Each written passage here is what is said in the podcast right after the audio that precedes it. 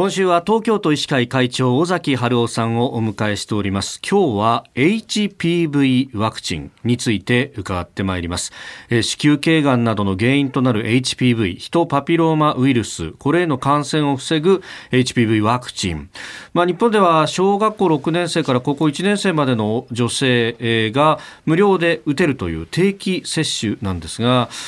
まあ、あの副反応等々一連の報道センセーショナルに報じられたということもあり、えー、国が積極的干渉を差し控えた8年以上で今接種率が激減している、これ先生いろんなところに影響を受け出てますか？いろんな日本でのがん、肺がんとか大腸がんとか胃がんとかですね、肝臓がんとかいろいろ見てもですね、はい、あのほとんどはあの数は減ってきてるんですけども、えー、子宮頸がんだけは減らないで逆に増えてるんですね。ですからそういう現状を見ると、やはりこのワクチンをですね、はい、HPV ワクチンをやはり打たないというか積極的な干渉をやめてですね、うん、激減した影響というのがやっぱり出てきてるんだなと思ってます。これね若い女性が打つというところ特徴的でそのまあ副反応等々もいろいろ言われますけれどもやっぱりこうねで特に反対する方なんかは検査をすればいいじゃないかということを言うんですがそれだけでは足らないというところですよね。そうですね。ですから、あの、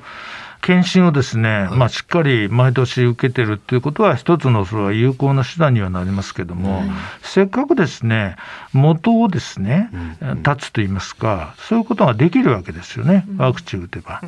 ですから、もちろん検診も大事ですけども、両方あって、初めてほとんど完璧に近く、あの、がんが予防できるんだと、頸がんが予防できるんだと私は思ってますので、やはり、あの、ワクチンは必要だろうなと思います。ただ、その、もちろんろん副反応が出ない。ということはないので、はい。はい、まあ、出る可能性も考えてですね、ただ子宮頸がんのこのワクチンだけが危険で非常に副反応が強いという結果は、まあ、いろんなデータを見てもですね、はい、今のところないので、ですからやはり慎重さは大事ですけれども、やはり打つことによってですね、95%は子宮頸がんのこのパピロマウイルスが感染が原因って言われてますのでね、もうそれだけはっきりしてますので、やはりこの感染をですね、防ぐということが、経がんの予防予防ですね、発症予防につながる。そしてなおかつ、20代から40代の女性にこれは多いですね。で、その方が1万人ぐらい。毎年今かかっていて、日本では。はい、で、2800人、3000人っていう方が亡くなられてます。で、防げる病気なので、まあ、ぜひワクチンを私は再開というか積極的にですね、うん、もう一度進めていただくということが大事だし、でやはりあのワクチンの効果が非常にあの高く出るっていうのは、やはりその HPV、あの人、パピロマウイルスに感染してない方が、やはりワクチンを打って、抗体を作っておくとですね、あのそのウイルスが来ても、もう入ってこない、つまり感染を防げるわけなんで、完全に。ですから、やはりその、で、このウイルスはですね、ほとんど性行為によってうつるっていうことがもう言われてるんですね。他ではほとんどうつらない。はい、ですから、そういう年齢になってからではなくて、やはりその、今の対象年齢になるような、はい、小学校の6年から高校1年ぐらいまでの間に打っていただいて、そしてしっかり抗体を作っておくということがですね、あの一番あのこのワクチンも効きやすいということになるので、